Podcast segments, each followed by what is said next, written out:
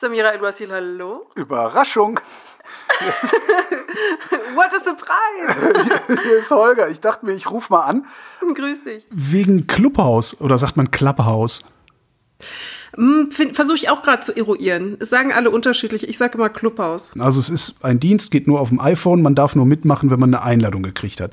Das sind schon mal die drei wichtigsten Pfeiler. Und im Grunde genommen ist es erstmal eine Audio-App. Und wenn ich zum ersten Mal es beschreiben würde, würde ich fast sagen, es ist eigentlich ein Audio-Chatroom. Im Grunde genommen kannst du dich noch an AOL-Chatrooms erinnern oder CompuServe-Chatrooms, wo Leute sich versammelt haben und dann eine Stunde lang über ein Thema miteinander gesprochen haben und alle konnten zuschauen und äh, man hatte so einen regen Austausch. Das aber mit Akustik statt mit Schrift.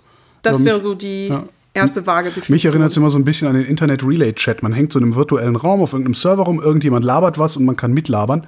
Ähm, bloß, dass du bei Clubhouse du kannst nicht einfach reinrufen, ne? Dir muss das Wort erteilt werden oder wie funktioniert das? Ich habe es nicht ausprobiert. Genau. Der zweite Aspekt ist, dass es eine sogenannte Bühne gibt, auf denen sich erstmal die Speaker befinden, also die Leute. Es gibt einen Moderator in der Regel, jemand, der den Raum auch erschaffen hat. Und auf dieser Bühne sind drei, vier, fünf oder mehr Sprecher vorgesehen und die unterhalten sich und man kann als stiller Zuhörer teilnehmen und hat dann das Gefühl, dass man da einem äh, Panelgespräch zum Beispiel lauscht. Und wenn man ähm, etwas fragen möchte oder sich irgendwie involvieren möchte, kann man tatsächlich virtuell die Hand heben und das Wort muss einem erteilt werden. Das heißt, um die erste Definition des Chatrooms, diese rudimentäre Definition zu erweitern, würde ich noch sagen, es ist eine rein akustische Paneldiskussion, ähnlich wie man sie zum Beispiel auf der Republika früher hatte eine, oder auf Messen. Eine Konferenz, ne? Eine ja. Konferenz, genau. Ja. Im Grunde eine Zoom-Konferenz nur ohne Bild. Zu einem Thema. Das war ist ja, glaube ich, letzten Sonntag ist das Ding irgendwie zum äh, zumindest Twitter-Hype geworden. Ähm, ab Montag hatte ich das Gefühl, dass sämtliche Medien darüber berichten. Was ist da passiert? Was ist da am Sonntag passiert? Warum sind auf einmal alle so durchgedreht?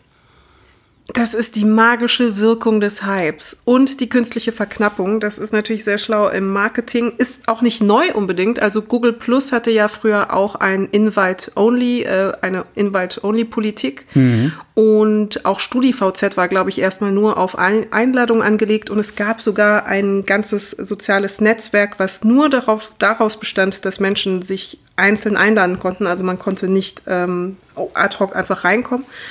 Und dieses Gefühl des Clubs, wo ein Türsteher davor steht und reglementiert, wer rein darf und wer nicht, hat eine magisch absorbierende Wirkung. Das, muss, das darf man tatsächlich nicht äh, unterschätzen. Das andere ist, ist das Gefühl von FOMO, weil die App rein äh, audiobasiert ist und weil die Sachen auch nicht zwischengespeichert werden und weil die Sachen auch nicht dokumentiert werden können. Das heißt, man kann die Gespräche dort nicht mit einem Screen Capturing ähm, festhalten. Da kriegt man sofort eine rote Warnung auf das Telefon gesendet und dann steht da, Sie dürfen diese äh, Gespräche nicht aufzeichnen. Weiß man um die Vergänglichkeit der Live-Gespräche dort. Das heißt, wenn ich jetzt nicht in diesem Club drin bin ja. und ich weiß, drin findet aber gerade ein super spannendes Gespräch mit Thomas Gottschalk, äh, Joko Winterscheid, äh, irgendwelche Politiker, Christian Lindner, keine Ahnung, irgendwelche Leute, von denen man vielleicht oder vielleicht auch nicht mal hören möchte, wie sie in Interaktion miteinander zu einem Thema sich verhalten, dann entsteht dieses wahnsinnig starke Gefühl von FOMO, also Fear of Missing Out. Man mhm. möchte unbedingt mithören können. Man möchte zumindest die Möglichkeit haben, da reinzukommen.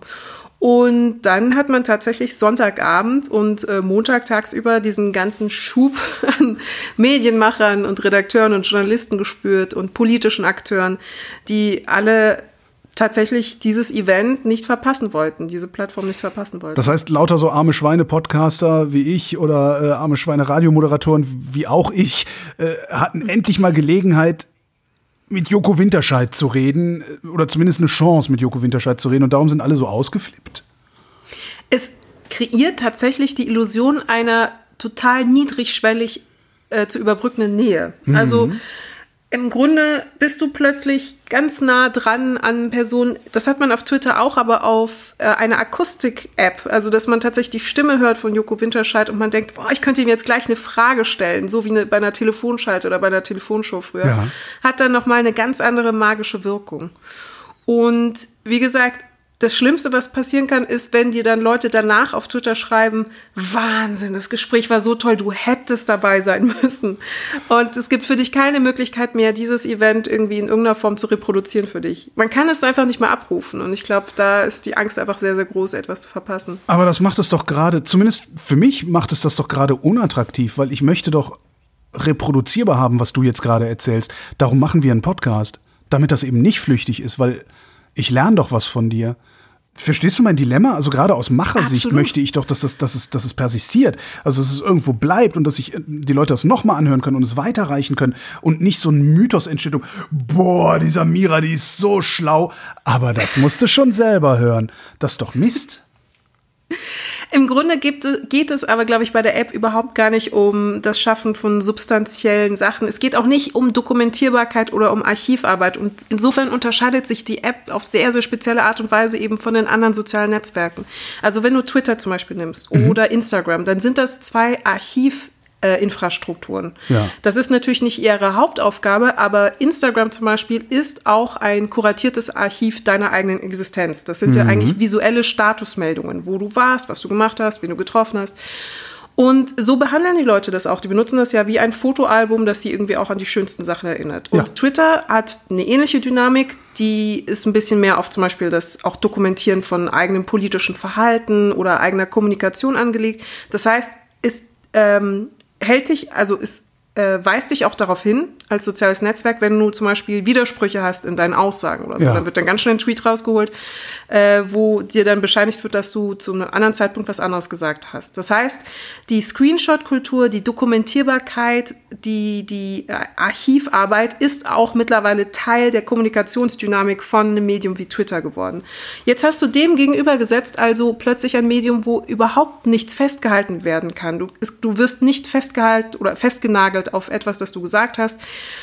Im Grunde genommen könntest du alles Mögliche in den Äther hineinsenden. Es versendet sich und es ist nur für den Augenblick relevant für die Leute, die zuhören und für die Leute, die senden. Und es schafft eben so eine auch Moment, so ein Momentum des, des, des Pakts, so der Gemeinsamkeit der geistigen, also ein Haufen geistiger Komplizen, die mit dir diesen Moment teilen.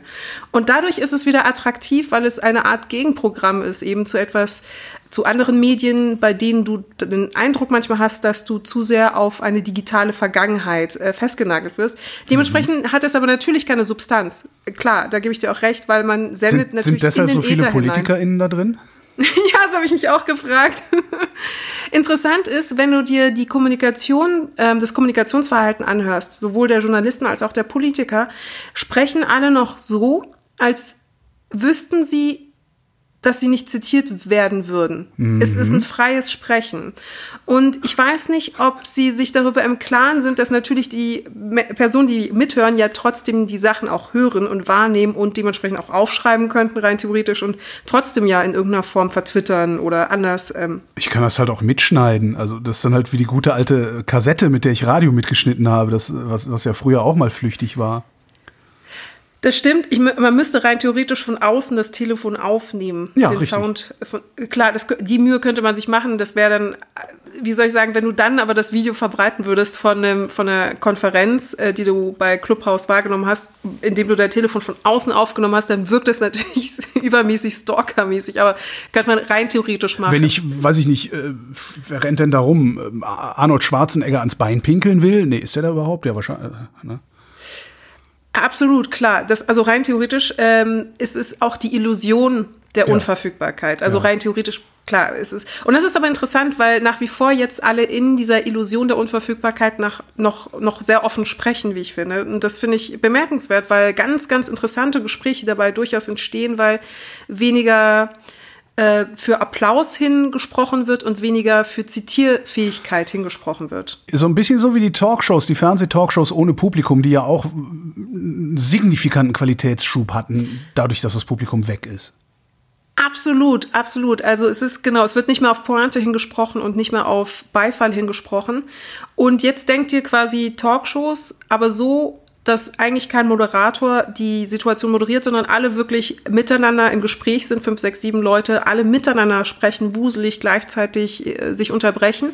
Und dann nochmal mit der Freiheit des Unbeobachtetseins. Also im Grunde genommen, bei Kindern hat man drei Stadien des Tanzens. Es gibt das erste Stadium, ähm, wo Kinder tanzen als ähm, as uh, no one is watching. Also keiner schaut ihnen dabei zu. Mhm. Das sieht man so manchmal Kinder, die tanzen einfach und tanzen so, wie, äh, wie sie tanzen, weil sie nicht denken, dass sie beobachtet werden. Dann gibt es ähm, das zweite Stadion ähm, in der Teenagerzeit vor allem äh, Tanzen in dem Bewusstsein, dass man beobachtet wird. Mhm. Also, das ist nochmal eine spezielle Form des Tanzens. Das ist dann auch eine Awkwardness. Und dann gibt es das dritte Stadium, was dann manche erreichen, tanzen, weil man beobachtet wird. Und dann tanzt ja. man eben auch noch mal auf andere Art und Weise. und in Clubhouse ist es tatsächlich so, sprechen jetzt alle als würden sie denken, oder ich glaube auch tatsächlich, dass sie das Gefühl haben, dass sie noch nicht unter Beobachtung stehen. Und ich frage mich, wann dann die Phase eintritt, dass sie sprechen in dem Bewusstsein, dass sie beobachtet werden. Und dann die dritte Phase, dass sie sprechen in dem Bewusstsein, weil sie beobachtet werden. Das steht aber noch aus. Was muss passieren, damit das passiert? Also damit es soweit kommt? Ist es einfach nur eine Frage der Zeit? Ich glaube, äh, das Netzwerk muss noch viel mehr wachsen und ich glaube, es muss aber tatsächlich auch häufiger die Situation geben, dass dann in die sogenannten klassischen Medien dann Inhalte aus Clubhouse zitiert werden, so dass anerkannt wird, dass auch Clubhouse jetzt einen Nachrichtenwert schafft durch die Inhalte, die dort produziert werden und artikuliert werden. Aber um das machen zu können, muss ich es natürlich auch dokumentieren. Ansonsten kolportiere ich nur, was ich gestern auf Clubhouse gehört habe von Politiker oder, oder Prominenz. Äh. Und ich glaube, das wird eine neue Form von äh, Berichterstattung. Die Kolportage. Die, ja, tatsächlich, nein, ernsthaft, ja. ähm, weil man nimmt es, man hat es jetzt schon auf Twitter wahrgenommen, da gab es die eine Situation, wo ein paar Journalisten sich unterhalten hatten unter dem, zu dem Thema Lügenpresse, was ist los im deutschen Journalismus. Und da war eine ähm, Mitdiskutantin dabei, ähm, Annabel Schunke heißt oh, sie, glaube ja. ich, die mhm, eher mhm. für äh, genau rechts, rechtsreaktionäre oder rechtskonservatives äh, Schreiben mhm. bekannt ist. Und dann hat jemand einen Screenshot gemacht von dieser Zusammenstellung der Speaker und hat diesen Screenshot wiederum auf Twitter verbreitet. Ja. Und Richard Gutjahr hat gesagt, dass er so, man versteht, er versteht die Kritik und er habe sie auch kritisch angegangen im Gespräch. Es war auf mein dreistündiges Gespräch. Und jetzt verbreitet man aber nur diesen Screenshot als Momentaufnahme und stellt die Leute, die dort sich im Gespräch aufhielten, an den Pranger. Mhm. Und es war sehr, sehr faszinierend aus verschiedenen Gründen, weil im Grunde musste durch diesen Screenshot ja ersetzt werden, dass du nachweisen konntest, dass es dieses Gespräch gab. Und ja. du hattest auf Twitter eben wieder dieses, den Screenshot als Beleg dieser, dieser Diskussion, die kritisiert wird. Und gleichzeitig musste dann Richard Gutjahr und Leute, die das Gespräch mit angehört haben, aber dann rein als Zeuge fungieren, um zu sagen, ja, aber es war ein drei Stunden Gespräch und wir haben sie kritisiert und es war nicht so, dass wir irgendwie Kuschelkurs gefahren hätten und äh, zugelassen hätte, dass sie, dass sie sagen konnte, was sie wollte. Das kann man jetzt aber nicht nachprüfen. Genau. Das kann keiner nachprüfen. Es ist Klar, nicht möglich, jetzt das. Ja Genau, und wir müssen jetzt uns darauf verlassen, dass das tatsächlich so stimmt. Ich gehe natürlich auch davon aus, und es gab ja, wie gesagt, auch eben Hörer und, und Zeugen sozusagen in dem Sinne, aber ich glaube, es wird eine neue journalistische Form, dass Leute nacherzählen, was auf Clubhouse passiert ist, unter der Prämisse, dass man darauf vertrauen muss, dass das auch stimmt.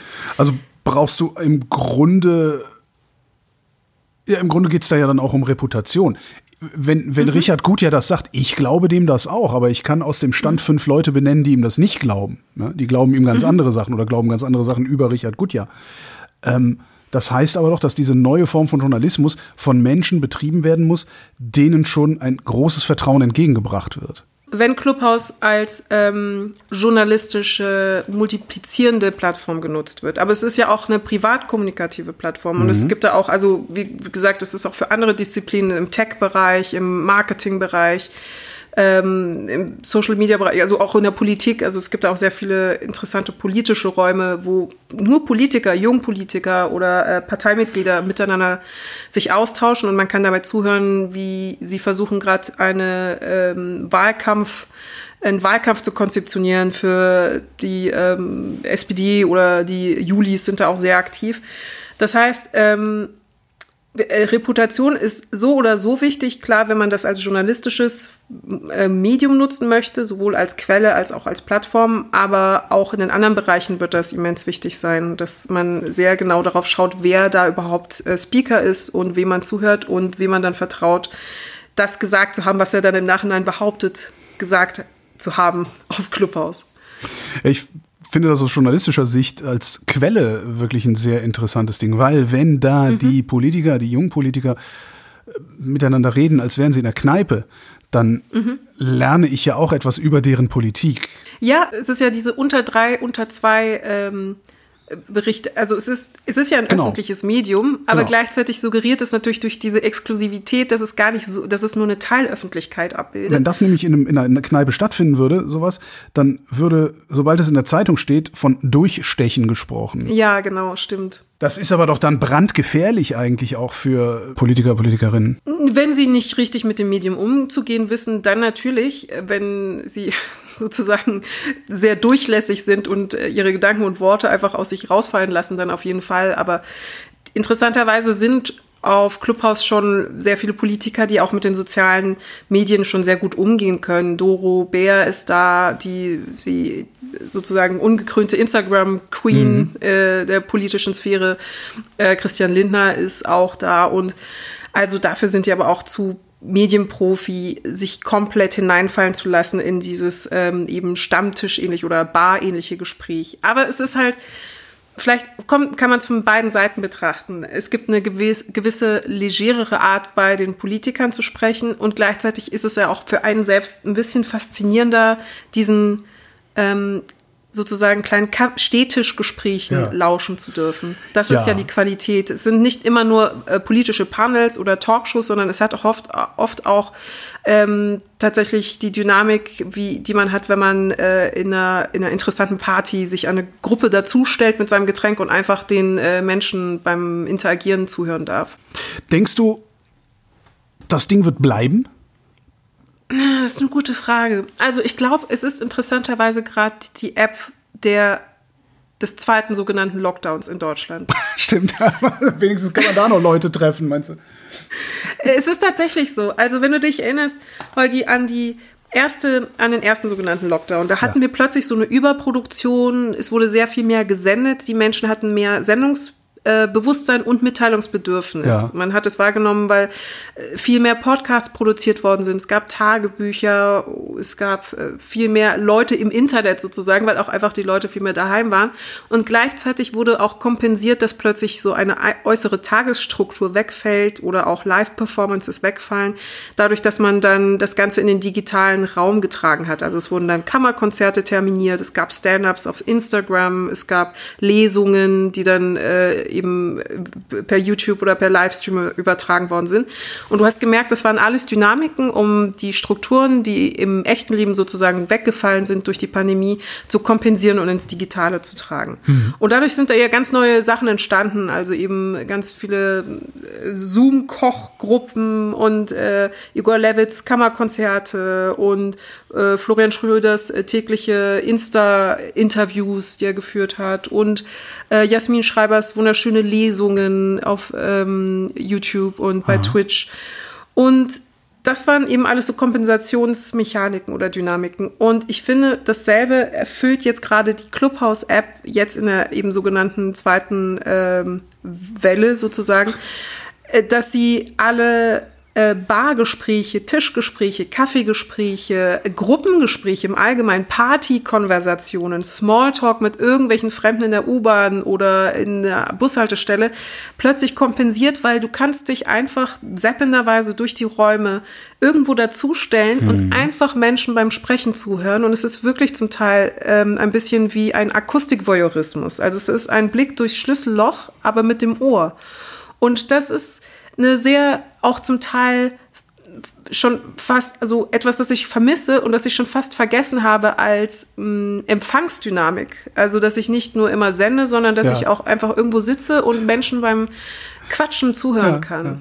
Was bleibt denn dann übrig? Dann frage ich mal so rum. Wenn es, also gehen wir mal davon aus, es bleibt. Was bleibt übrig, wenn die Pandemie sich mal ausgelaufen hat? Von der Clubhouse-App. Sie ist ein natürlich fantastischer Netzwerk-Inkubator. Also mhm. du kannst da sehr gut Menschen sehr schnell miteinander vernetzen und sofort in ein Gespräch mit äh, Menschen bringen. Und ich glaube, deswegen äh, muss ich auch dem Vorwurf, den ich absolut nachvollziehen kann, widersprechen, dass es so eine homogene, elitaristische Masse ist, weil mhm. im Grunde genommen es trotzdem eine Überparteilichkeit gibt, also auf allen Ebenen. Ich kann einfach in jeden Raum reingehen, mich äh, dazustellen, zuhören und gegebenenfalls sogar interagieren. Und ich finde, das sorgt schon für eine Fluidität zwischen den Gruppen. Das heißt, dieser Netzwerkcharakter ist ganz stark ausgeprägt, auch weil es einfach so niedrigschwellig ist. Ähm, das zweite, was bleibt, ist, ich glaube wieder eine Rückkehr zum ephemeren Medium, also eine Rückkehr zur Vergänglichkeit und das nicht als Problem wahrnehmen. Ähm, ich glaube, das nehmen Leute tatsächlich dankbar an. Es wurde angekündigt durch Insta-Live-Feeds und Insta-Streams mhm. oder Insta-Live-Streams, die nicht gespeichert worden sind, wo gesagt worden ist, wir machen jetzt ein Insta-Live, aber ich werde es danach nicht hochladen. Das ja. war so, so, so ein Ding. Und ich glaube, dieses, dieses Vergängliche, das finden, das ist doch irgendwie durchaus attraktiv und es hat ja auch so ein bisschen was Prickelndes. Aber es braucht das Publikum, will das Publikum das wirklich? Also ich habe das Gefühl, dass die Leute es gerade gut finden, dass sie den Kram noch mal hören können und dann da halt immer ein paar Hater dabei sind, die es einem dann noch mal aufs Brot schmieren. Also gut meint, also es ist, glaube ich, gar nicht mal als äh, Gegensatzpaar zu sehen, weil es ja beides absolut sinnvoll ist. Also ich will ja auch ja. Sachen nachhören, ich will ja auch interessante Podcasts nachhören, wenn die auch irgendwie dicht sind und viele Informationen enthalten. Aber es hat ja trotzdem ein sehr fast verschwörerisches Moment, wenn du in diesem Raum drin sitzt. Und es ist ein bisschen wie ähm, die Frage, ob du Konzerte, wenn du bei einem Live-Konzert bist, mitfilmst mit deinem Handy oder eben nicht. Ja. Und äh, manche filmst dann mit, weil sie diesen wunderschönen Moment auch ähm, speichern wollen und nochmal abrufen wollen und für sich archivieren wollen. Man kann sich aber auch aktiv dafür entscheiden, im Moment zu sein und zu sagen, ich will jetzt nur das Konzert genießen und dann gehe ich raus und ich werde nie wieder eine Möglichkeit haben, ähm, es in irgendeiner Form physisch abzurufen, außer mich dran zu erinnern und mich emotional dran zu erinnern oder intellektuell dran zu erinnern.